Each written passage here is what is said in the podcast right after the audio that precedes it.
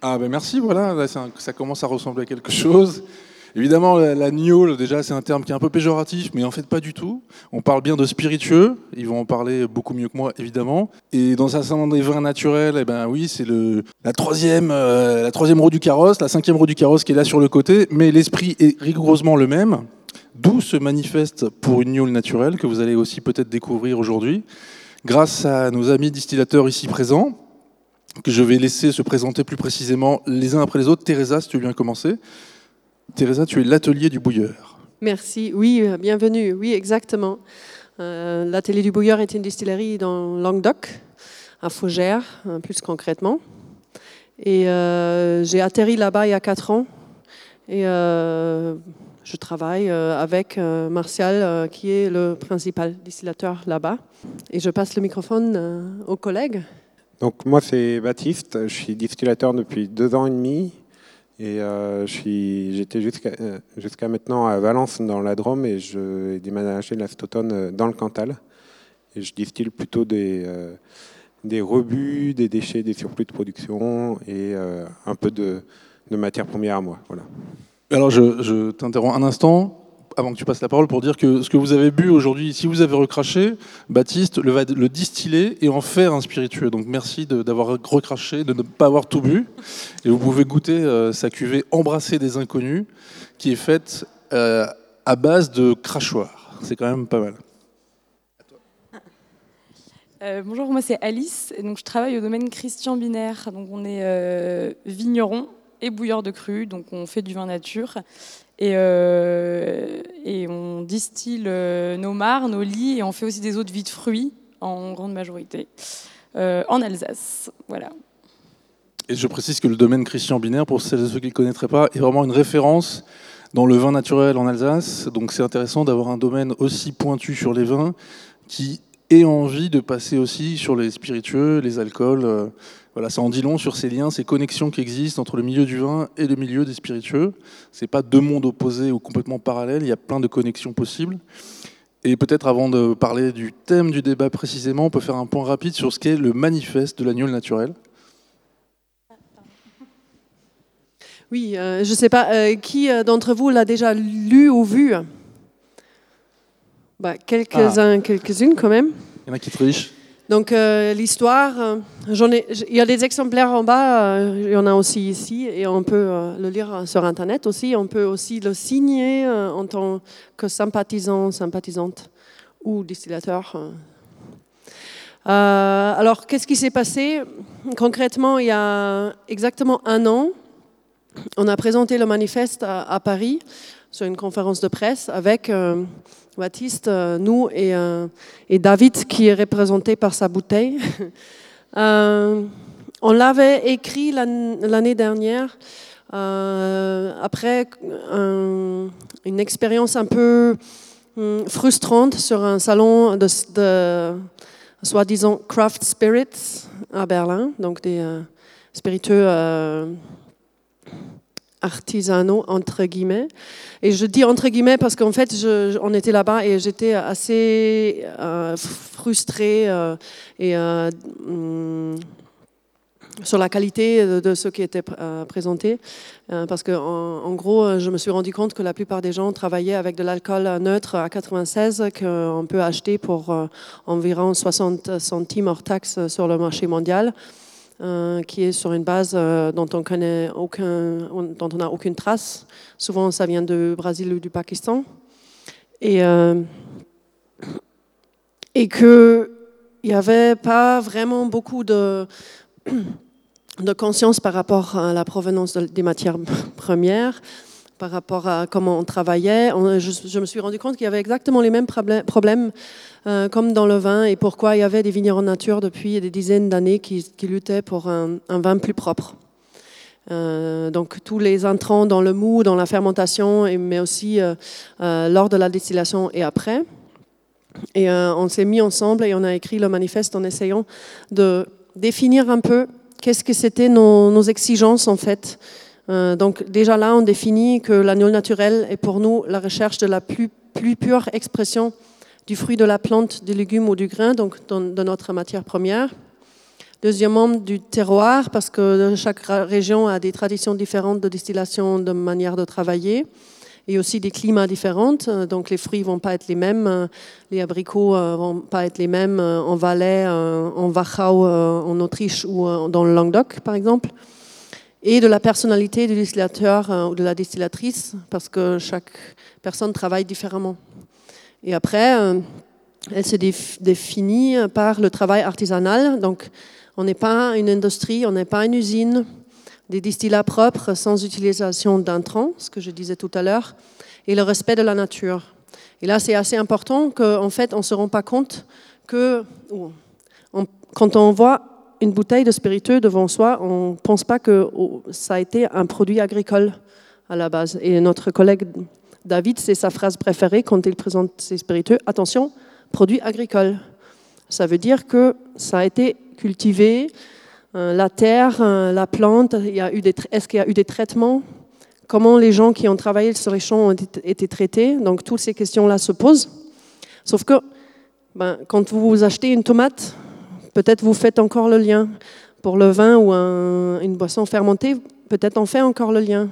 Aussi pour un fromage, un produit transformé quand même. Mais un spiritueux est tellement déconnecté qu'on ne pense plus que, en fait, une fois, avant, c'était un végétal, c'était quelque chose qui, c'était une plante. Et, euh, euh, et, on trouve, et ça, ramène un peu euh, au sujet, au sujet d'aujourd'hui, on trouve quand même que c'est assez important qu'on fasse attention aujourd'hui à comment on traite la planète. On n'a qu'une en fait. Et, et on est dans une urgence absolue euh, beaucoup de gens ne se rendent pas compte et on est euh, dans une urgence absolue par rapport euh, à la biomasse, par rapport à, la, survie en fait de la vie sur cette terre. Quand je dis ça, je n'exagère pas du tout. C'est, les dernières études sont choquantes, sont frustrantes, sont complètement désespérantes. Donc si on ne change pas la façon de comment on fait, on ne va, on va pas s'en sortir.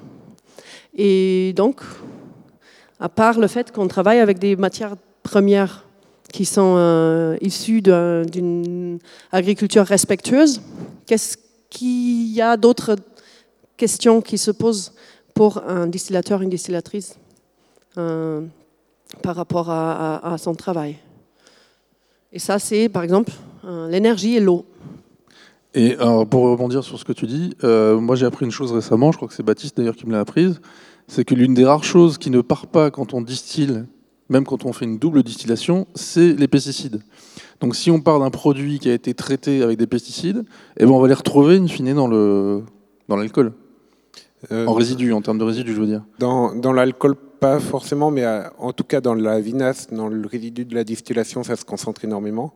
Et il y a quelques pesticides ou résidus qui passent en distillation, c'est notamment le soufre, les phtalates, voilà, il y a quelques plastifiants qui ont des, poids de molécules qui s'évaporent en même temps que l'alcool.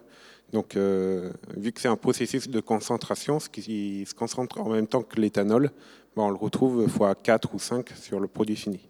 D'où l'intérêt d'avoir une matière première propre pour ni mettre des pesticides et des, des, phtalates, donc des plastifiants dans l'alcool, ni faire de, de la vinasse un, le résidu de la distillation, d'en faire un produit excessivement dangereux parce qu'il aura concentré tous les, tous les résidus chimiques. Et alors, pour revenir sur le thème précis du débat d'aujourd'hui, le rapport entre le climat et sa préservation éventuellement, et la gnôle naturelle, les spiritueux, artisanaux, quelle connexion vous faites? Quel est le lien réellement? Quand vous parlez de préserver le climat à travers votre travail, votre, vos méthodes de travail Qu'est-ce qui fait la différence? Donc il y a, deux, choses qu'on utilise euh, en grosse quantité pour distiller, c'est l'eau pour euh, refroidir et euh, l'énergie pour chauffer. Donc c'est un peu con, on chauffe et après on refroidit. En fait, on, double use. Et la question c'est, enfin, chauffer, donc utiliser de l'énergie, que ce soit du bois, du gaz ou ou euh, j'ai pas un, autre truc, euh, forcément on dégage du CO2. On sait aujourd'hui que c'est un énorme problème. Et, euh, forcément, on, utilise, par exemple, quand on chauffe au bois, on, ben, abatte les arbres alors qu'on en a besoin gravement pour qu'ils nous sauvent du, du CO2. Et euh, c'est une chose et l'autre, c'est ben, on, on est de plus en plus face à une sécheresse euh, partout en Europe, partout tout autour du monde. Et euh, donc comment on gère l'eau de refroidissement? Et, et ça, c'est deux, deux, questions principales. Et il y a un troisième, c'est une troisième, quatrième, c'est la provenance des matières premières. Donc, est-ce qu'on les achète sur le marché mondial et ils font un énorme voyage tout autour du monde en dégageant plein de CO2 et d'autres saloperies? Et euh, comment on vend Et euh, est-ce qu'on vend euh, localement Comment on, s'organise pour ça? Par exemple, je ne sais pas si vous avez quelque chose à rajouter. Et alors justement, vous, comment vous répondez à ces problématiques-là? Comment vous les vous évitez de, causer cette perte d'énergie euh, supplémentaire à tous les niveaux de la production? Bah, et même de la commercialisation, si on parle d'exportation, mais bon, c'est un autre sujet. Bah, justement, nous, au domaine binaire, du coup, on, on, récupère la chaleur de l'alambic en fait pour euh, chauffer toute la maison. Donc c'est un, un, grand domaine. Il y a pas mal de personnes qui habitent ou qui passent en permanence ici on est toujours, voilà, au moins, euh, on a deux ou trois maisons à chauffer. Enfin, c'est un, un, gros endroit. Et en fait, pendant toute la période d'hiver, donc là, on va commencer à distiller à peu près d'ici deux semaines les, premiers fruits, euh, les premiers fruits d'été, quoi. Et jusqu'à peu près à la fin du mois d'avril, donc vraiment la période d'hiver. Et on a, enfin, on a Joseph Binaire, du coup, le papa de Christian Binaire, et, le distillateur et euh, inventeur de génie, a connecté en fait les, les conduits de chauffage de, toute la maison euh, à des résistances qui sont chauffées par euh, la, chaleur qui sort de l'alambic.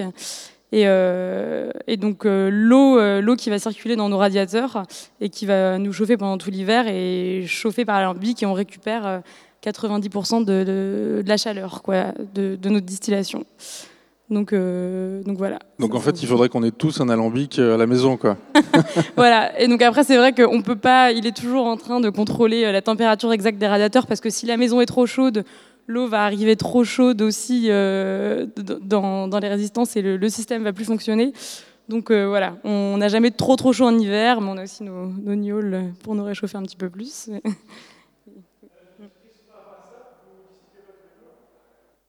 en hiver, si. L'alambic tourne tous les jours, euh, même le dimanche. non, alors en fait, on, distille de, 8h à peu près à 18h. Après la nuit, on passe sur un autre système de chauffage, si, on a besoin de chauffer la nuit. mais toute la journée, en tout cas, c'est sur l'alambic. Et oui, c'est tous les jours, euh, tous les jours en hiver, pratiquement. Et euh, Christian m'a même raconté que quand la distillation dure jusqu'en printemps, il fait déjà chaud dehors, il crève de chaud dans la maison parce que l'alambic continue à chauffer. Donc là, c'est une jolie, je trouve une jolie euh, solution pour, récupérer euh, l'énergie pour quelque chose parce que de toute façon, il faut, chauffer la maison. Il faut, faut aussi chauffer l'alambic. Mais euh, je crois que bah, nous, on n'y est pas. On n'a pas les moyens de, s'installer un, système comme ça. Ça serait magnifique parce que vous savez peut-être que dans le sud, les, maisons sont mal isolées. Il n'y a que des radiateurs ou un, ou un poêle à bois. Et, euh, et on aimerait bien faire exactement ça, mais euh, ça coûte. J'ai une question bête. Est-ce qu'on peut imaginer que dans un village, le distillateur du village puisse faire un réseau de chauffage pour l'ensemble du ah, village? Écoute, je suis allée voir un, magnifique distillateur en Autriche, un Fathofer, il s'appelle. Et lui, euh, il a récupéré une énorme ferme, donc il est, il est complètement autonome. Il a besoin d'acheter absolument rien du tout. Il cultive tout lui-même, tout ce qu'il distille. Donc il a transformé la ferme un peu en, énorme distillerie. Et, euh, et, il cultive une canne ça s'appelle herbe d'éléphant. C'est une énorme euh, graminée qui, a 4 mètres d'auteur. Et euh, il la récolte, il la broie, et il a un énorme bois comme le bois pour les pellets, là, vous connaissez peut-être, qui chauffe donc ses alambics, sa maison, la maison des pompiers, la mairie et l'école. Génial. Est-ce qu'il y a d'autres exemples comme ça d'économies énergétiques très intelligentes et inédites qui existent dans le milieu de l'agnole naturel, à tout point de vue? Vous avez d'autres exemples? C'est la colle.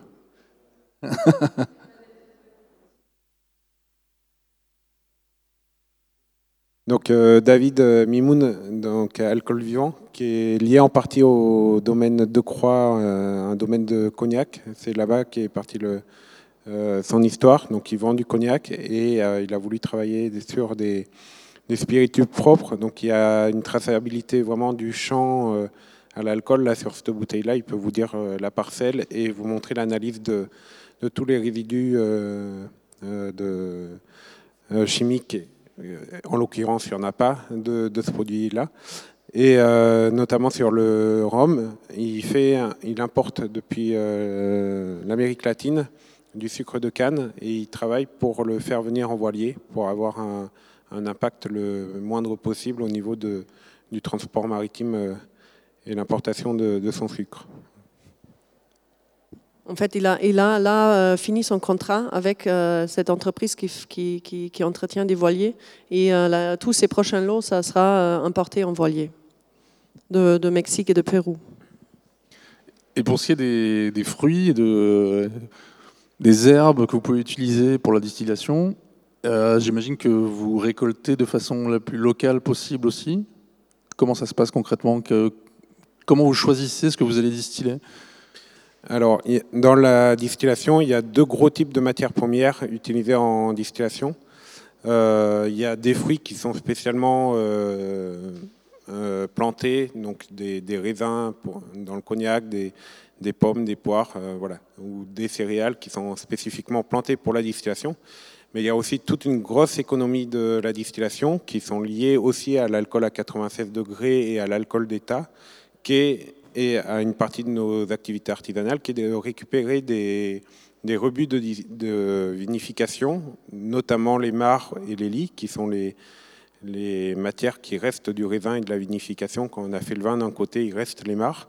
Donc ça, c'est des matières premières qui sont euh, gratuites, entre guillemets, euh, même qui sont les, vignerons sont obligés de les livrer à certaines grosses distilleries. Et euh, ça, c'est une partie de matière première recyclée. Et il y a énormément de, de rebuts comme ça. En fait, dès qu'il y a de l'alcool et que ça n'a pas tourné au vinaigre, en fait, on peut en extraire une partie d'alcool euh, pour travailler derrière. Et moi, c'est un des aspects qui m'a amené à la distillation, c'est d'avoir travaillé d'abord en malterie, donc dans le milieu de la, bière.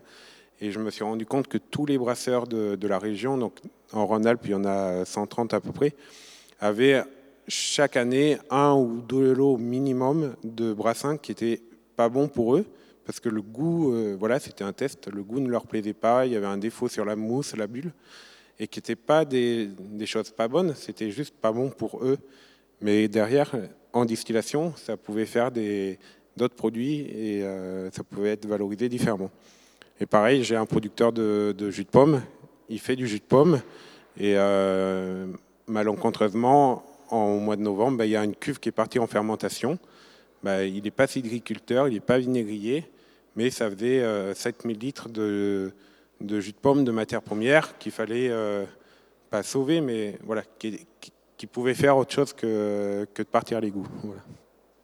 Donc en fait, il y a une énorme phase de récupération de la part des distillateurs pour éviter du gâchis. Et puis, il faudrait quand même euh, peut-être préciser cette histoire d'alcool neutre industriel obligatoire, ou en tout cas que, que s'oblige entre guillemets la plupart des producteurs de spiritueux industriels, euh, ceux qu'on retrouve en supermarché en fait. Il n'y a rien d'artisanal dans ces alcools-là, on est d'accord? C'est impossible de le produire artisanalement. Bah, L'alcool, il y a une réglementation européenne, évidemment, pour les spiritueux, comme il y en a pour tout et euh, je ne sais pas qu'est-ce qui s'est passé dans la tête euh, de la Commission européenne, mais ils se sont mis à obliger presque la moitié de toutes les dénominations de spiritueux. Une dénomination, c'est par exemple vodka, gin, pastis, rhum, euh, eau de vie de vin, guignolé, liqueur, donc tout ce qui est une catégorie dans les spiritueux, à les obliger à être faits sur une base qu'on appelle alcool éthylique à 96 degrés d'origine agricole. Donc, euh, et ça, c'est euh, c'est un alcool neutre. C'est le but qu'il soit neutre, qu'il ait aucun goût, qu'il soit pur par rapport à l'éthanol. Et euh, il, faut une, distillerie d'une taille d'une raffinerie pour le faire. On peut monter euh, au-dessus de 90 degrés avec un alambic, euh, avec une colonne de rectification assez large, mais on ne peut pas atteindre 7 degrés de pureté qu'il oblige par l'Europe. Et donc maintenant, quand vous, allez au supermarché ou chez votre caviste et vous achetez un, spiritueux qui, a la dénomination, qui porte la dénomination vodka, pastis, gin, guignolet, un non, anis, euh, enfin, il y a, non, absinthe, non. Euh, enfin, plein d'autres, parfois des trucs on se dit, ah, attends, mais c'est quoi? Euh, il, est obligé d'être fait sur l'alcool à 96. donc, en tant qu'artisan, il faudrait acheter à un industriel un tel alcool. Comme je disais avant, il est souvent fabriqué en, Hein, la plupart euh, de cet alcool qu'on trouve sur le marché mondial est fabriqué en Brésil et en Pakistan. Il n'y a aucune traçabilité de qu'est-ce que c'est, de où ça vient. Euh, toutes les, euh, les questions qu'on avait par rapport à l'écologie et, et, les relations sociales qui, étaient question à la production de ces bases organiques. Et euh, donc, je suis obligée d'acheter cet euh, produit industriel pour le retravailler, euh, pour l'aromatiser en gros, parce qu'il n'y a, plus que ça. Et donc, si je veux pas faire ça, je n'ai pas le droit de mettre gin, par exemple, sur mon étiquette. C'est pour ça qu'on commence à s'amuser à faire des jeux de mots hein, avec, avec plein de trucs pour, pour éviter de mettre gin, mais pour quand même faire passer le, message qu'il s'agit d'un distillat artisanal avec du genièvre, parce qu'on n'a même pas le droit de mettre ça, par exemple. Euh, et euh, ça, c'est un truc qui, euh, que nous embête beaucoup, parce que c'est quelque chose qui, tue l'artisanat. Qui, tue l'histoire de, de, la distillation traditionnelle dans tous les coins dans l'Europe. On voit bien que le lien avec le vin est évident. Il y a une mainmise euh, des industriels sur la production. Et tous ceux qui veulent faire différemment sont rejetés à la marge, doivent euh, trouver des moyens parfois farfelus de, s'en sortir, de faire de l'alcool, leurs produits. Euh, vous, en vous associant en association, bah, vous n'êtes pas encore très très nombreux, vous êtes combien pour l'instant en distillateur bah, Ce n'est pas une association, euh, mais un collectif. Euh, c'est un, un, réseau, si vous voulez. Donc là, vous voyez le, site internet, et là, on peut signer. Et euh, en bas, là, il y a des, tous les gens qui ont signé, et c'est toujours ouvert. Il suffit de remplir un commentaire en bas. Et ça nous envoie un mail et vous êtes rajouté. Et du coup, après, on se. C'est pas que des distillateurs. On fait il n'y a pas que des distillateurs, il y a aussi des sympathisants, par exemple des cavistes ou des limonadiers ou des, ou des, euh, des gens, euh, des agriculteurs hein, qui, qui, trouvent ça bien. Et, euh, et après, on a quand même envie de se rencontrer. Pour l'instant, c'est encore facile. ça va être un peu plus compliqué. Mais en, en fait, le, le manifeste se termine par les mots. Attends, c'est où? Tu le connais pas par cœur. Il n'y a pas de contrôle, mais de la confiance. On n'a pas envie de créer un label, de courir derrière les gens, de, créer encore un, truc bureaucratique qui nous, qui nous, qui nous écrase parce qu'on est déjà contrôlé par 12 euh, organismes différents. C'est insupportable, ça prend beaucoup de temps, c'est beaucoup de brasage de papier pour rien. Et euh, on a envie de faire ça autrement. Et en plus, euh, les gens ne se rendent pas compte, on, on crée tout ça pour contrôler, pour être sûr qu'il n'y a pas de, de, de, tricher. Mais tout ce brassage de, papier, moi je le, sais parce que je suis à la source, ça ne m'empêche pas de tricher du tout. C'est toujours pas possible de détourner un truc et de déclarer autrement. C'est impossible pour les bureaucrates de contrôler tout ça et ça donne une fausse sécurité. Donc le consommateur croit qu'il ah, y a un label, donc il y a des contrôlateurs, donc, donc tout va bien. C'est pas du tout le cas. Et on peut pas, en fait, on peut pas sortir de cette dilemme que on ne peut pas savoir si les gens nous mentent dessus ou pas. C'est, enfin, il faut c'est quelque chose qu'il faut vivre avec. On, a, on, peut essayer de se rencontrer. J'invite toujours les cavistes, s'ils sont dans le coin, de venir nous voir, de, de regarder, de discuter. j'encourage tout le monde de le faire, d'aller voir ses producteurs dans le coin euh, pour, et poser des questions. Mais, euh, mais on ne peut jamais savoir si quelqu'un nous, nous ment euh, dans la face ou pas. Bien sûr. Avant de, peut-être s'il y a des questions parmi vous, j'en ai une dernière. Est-ce que l'objectif de ce réseau, c'est quand même de grossir au maximum pour peser face aux directives européennes, à la Commission, pour essayer de faire changer un petit peu les réglementations en place qui, qui pèsent sur vous et qui vous empêchent de mettre Rome sur votre Rome ou jean sur votre jean c'est ça l'objectif ou vous en êtes même plus là et ça vous en fichez complètement? On peut l'espérer un jour, mais autant un vigneron, il y en a dans toutes les communes de France quasiment et de toutes les circonscriptions. Donc euh, dès qu'il y a une loi qui touche le vin, il y a du lobbying facile. Autant en distillation, euh, il y a moins de 300 établissements référencés comme distillerie en France. Euh, le poids au niveau européen, mais c'est rien. On, on, peut espérer, mais c'est courageux.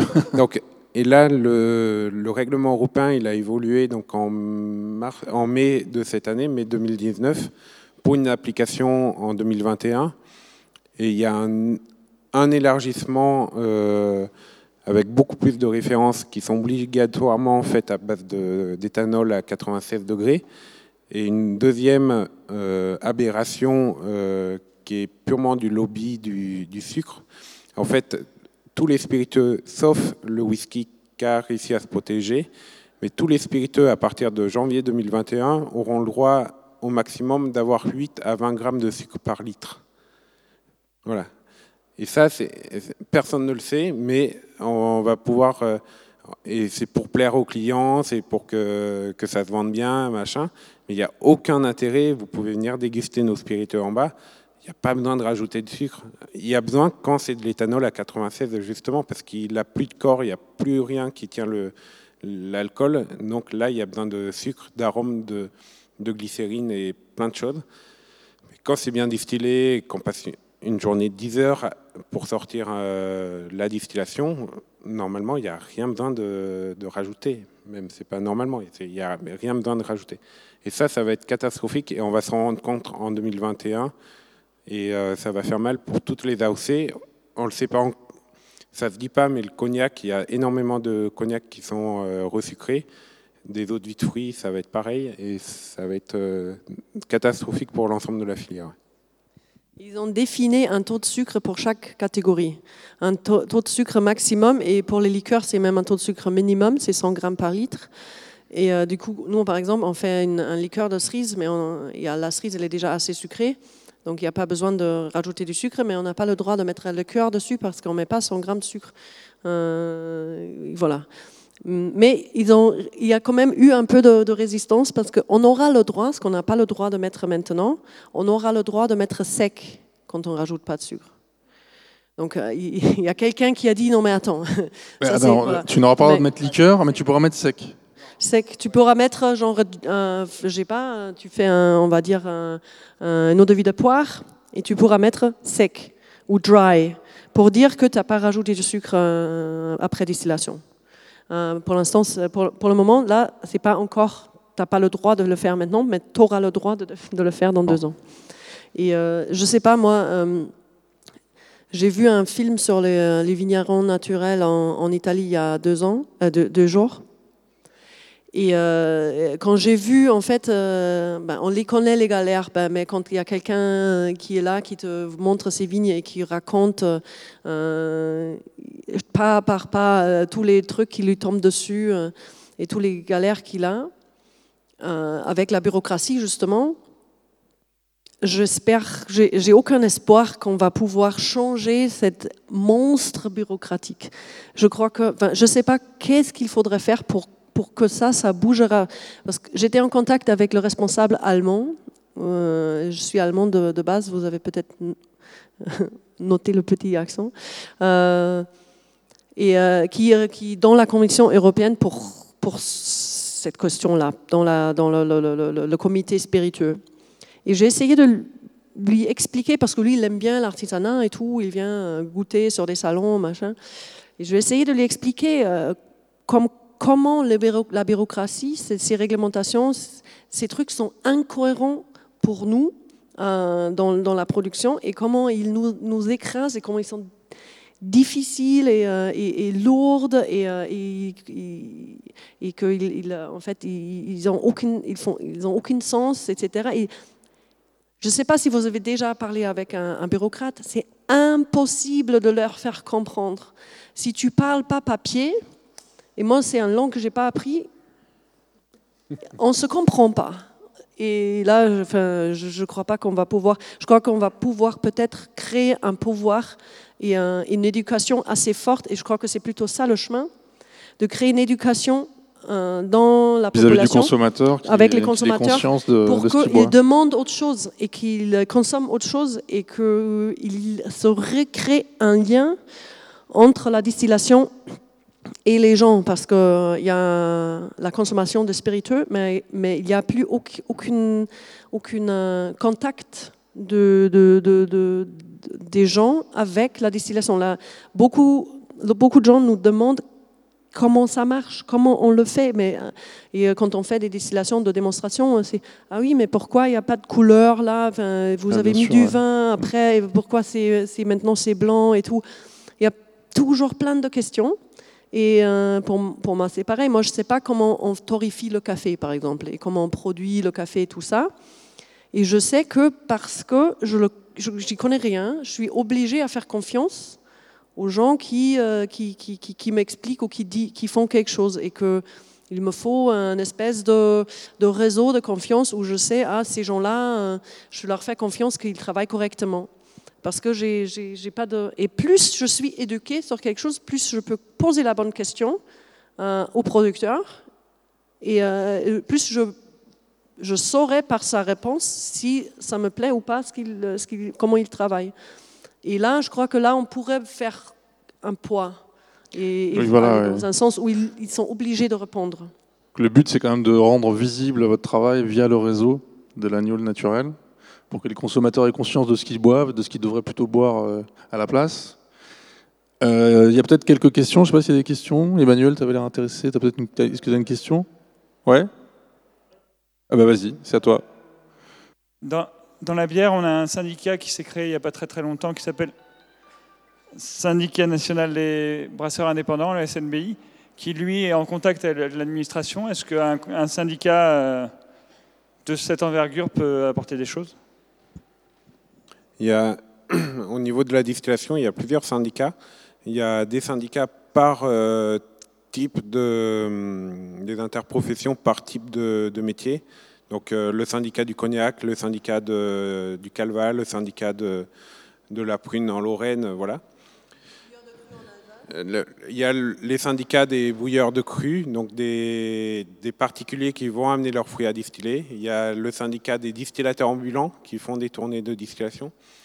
Il y a, des gros syndicats nationaux. Euh, euh, je ne sais plus comment ils s'appellent, mais voilà. Il y, a, il, y a, il y a, le GNIC, genre le syndicat des distilleries industrielles. Euh, voilà. Et du coup, on est quelques-uns, il y a un an et demi, là, à s'être rendu compte qu'on pouvait soit être dans plein de syndicats différents, soit être dans aucun des syndicats. Donc on s'est monté notamment le syndicat des distillateurs indépendants. Et, euh, c'est par, parti de là, notamment l'histoire du manifeste. Voilà, c'est quelques-uns de, de, ce syndicat et d'en dehors. Mais voilà, on a commencé à se regrouper. Mais clairement, dans le syndicat, on est 30 distillateurs qui ont euh, entre, euh, on va dire, 20 000 et 100 000 euros de chiffre d'affaires par an clairement, pour peser face à l'État, c'est compliqué. Mais là, tout dernièrement, on a commencé un premier contact euh, vis-à-vis des douanes. Et il y a un projet d'arrêter sur l'appellation des spiritueux en France qui est en cours de discussion jusqu'à la fin du, mois de décembre. Et on a envie d'essayer de, peser, genre, euh, si cet arrêté passe, on ne pourra plus utiliser le mot fine pour appeler un spiritueux de vin qui a vieilli euh, en barrique en bois, alors que c'est une appellation, le mot fine, qui est depuis 1200 en France qui existent. voilà. Et là, c'est probable qu'on n'ait plus le droit d'appeler ça fine. Pour, et ça, c'est des lobbies, des, grosses, des gros syndicats genre Cognac qui, qui nous empêchent. Mais voilà, on, commence, mais on n'est pas suffisamment nombreux par rapport au SNB, par exemple. Est-ce qu'il y a une autre question dans le public? Quelqu'un? Non? Une remarque? Je voulais rajouter sur un, point vis-à-vis du, changement climatique mais, et du rôle de l'alcool dedans. C'est euh, en travaillant un peu euh, dernièrement, je suis retombé sur un des textes euh, d'Arnaud de, Villeneuve, donc un de ceux qui ont apporté l'alambic en France en 1250-1300 et qui a apporté une technique euh, d'Afrique et du Maghreb pour conserver les vins. C'était les, les, débuts, non, il y a eu de la vinification depuis tout le temps, mais bien avant l'usage du soufre pour conserver les vins, la technique c'était de muter les vins, de rajouter un petit peu d'alcool et de faire passer le vin de 10, 11, 12, 13 degrés à 17, 18 degrés d'alcool, ce qui permettait de le conserver durant tout, le temps sans utiliser de chimie particulière. Et l'alcool a cette propriété-là aussi de pouvoir conserver les aliments, de pouvoir conserver les plantes. Donc non seulement il euh, faut faire attention sur la manière dont on le travaille, mais derrière, il peut aussi avoir un, usage pour euh, moins utiliser de, de, congélation, d'électricité pour, euh, pour sécher ou tout ça. Si on les passe dans l'alcool ou si on utilise l'alcool, ça peut être des solutions pour pour réduire son impact euh, écologique euh, euh, personnel. moi, du coup, ce serait plus un témoignage. mon papa est dans la région du Cognac et il en produit. Et là, je suis venue par curiosité aussi ouverture d'esprit, parce que je suis dans une certaine prise de conscience vis-à-vis du fonctionnement de la société, des changements climatiques, etc. Et je trouve ça très intéressant qu'il y ait un syndicat indépendant qui, qui se soit créé parce que euh, du coup, ce, en voyant ce qui se passe dans cette région du Cognac, en voyant euh, l'emprise qu'il y a par une appellation, euh, il n'y a plus cette liberté et ce savoir-faire qui vient vraiment euh, d'une culture, mais c'est imposé par au-dessus. Et je trouve ça génial de, bah, du coup, revaloriser par l'intérieur. Voilà, c'était. Merci beaucoup. C'est pas mal comme conclusion. Peut-être euh, Alice, un mot, tu as moins parlé, ton temps de parole est plus bas. Bah. Est-ce que tu veux conclure sur ce thème très large, très vaste? On a ouvert quelques pistes. Ah, bah, conclure, c'est difficile. Moi, j'étais venue aussi témoigner, mais c'est vrai que, enfin, bah, nous, du coup, on fait partie des deux mondes vraiment du vin nature. Et, euh, et euh, bah, c'est vrai que enfin, Joseph a toujours distillé et a commencé par distiller ses mares et les lits de nos vins parce que voilà, on boucle la boucle. Et, et c'est vraiment dans cet esprit-là qu'on travaille tous, quoi. Je pense c'est voilà, on a, on a envie de bien faire jusqu'au bout et pas de se dire que voilà, l'alcool, c'est facile de fermer les yeux sur ce qu'il y a derrière et, et non, c'est un produit comme un autre. il y a vraiment un lien entre chaque production et finalement on retrouve les mêmes problématiques qu'on pourrait élargir à bien d'autres choses évidemment, à tout ce qui pousse finalement et tout ce qu'on consomme. Et donc bah, merci à tous les trois. Euh, il y a des choses à déguster, mais peut-être que vous allez déguster en bas. Donc je vous invite à vous rendre au stand de l'agneau naturel. Ils sont sept distillateurs présents, c'est vraiment énorme. C'est pas souvent que vous êtes aussi nombreux réunis en une seule fois. C'est la première fois voilà, qu'ils sont aussi nombreux. Donc c'est vraiment l'occasion de goûter des choses vraiment incroyables. Il y a des alcools euh, bah, dont vous n'avez jamais entendu parler parce qu'ils n'existent pas par ailleurs. Et puis certains bah, euh, qui ne portent pas les noms euh, fameux interdits, mais qui sont peut-être la véritable expression de ce que devrait être un rhum, un gin, j'en passe et des meilleurs. Donc tout ça, ça se passe au stand. Il est bien visible. Ils ont une magnifique banderole. Donc je vous invite à aller goûter, à aller vous renseigner et prolonger la discussion avec eux et avec les autres distillateurs qui sont en bas et qui vous attendent. Merci, merci d'être venu dans un salon des vins. Un débat sur l'agneau, c'est pas évident. Merci beaucoup. Merci à tous.